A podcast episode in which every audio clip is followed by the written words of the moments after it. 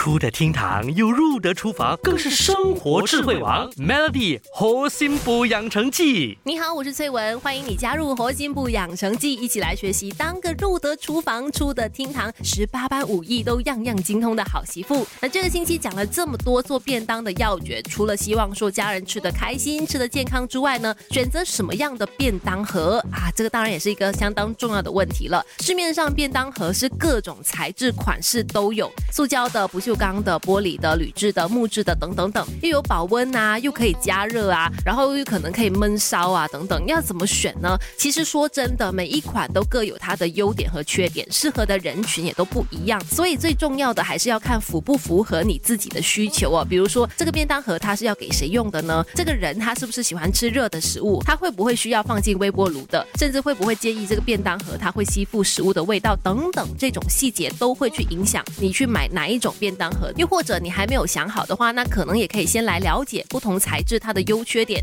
去思考该怎么抉择哦。一般最常见的，也相对价钱是最亲民的，就是塑料的材质的便当盒啦。因为塑料便当盒的话，它重量比较轻，也容易携带，也不会怕小朋友磕磕撞撞啊。但是缺点就是怕热，塑料便当盒它遇上热的食物，就会担心会释放出对人体有害的塑化剂。那如果你要微波加热的话，那就一定要确认材质它是属于安全的 PP 聚丙烯材材质。另外呢，塑料它还有个缺点，就是沾到油渍比较难清洗，使用一段时间之后呢，也会容易老化变质。如果你看到你家的那个塑料便当盒，它的表面哦已经有很多的刮痕了，有白斑了，甚至是变色变形了，那就不要再用了。除此之外，同样也不能够加热、不能够微波的，就是木质的便当盒了。木质的便当盒虽然外表是超好看，用起来质感也很好，但是也有很多的隐藏缺点，比如说不容易清洗啦，容易藏细菌啦，潮湿放太久的话容易发霉等等。那喜欢木质便当盒的朋友，在清洗还有保养上面，可能就要多留心注意了。好啦，我们明天继续跟你聊，跟你说其他的便当盒材质又有哪些优缺点。Melody 核心补养成记，每逢星期一至五下午五点首播，晚上九点重播，有美心和翠文与你一起练就十八般武艺。嘿呀！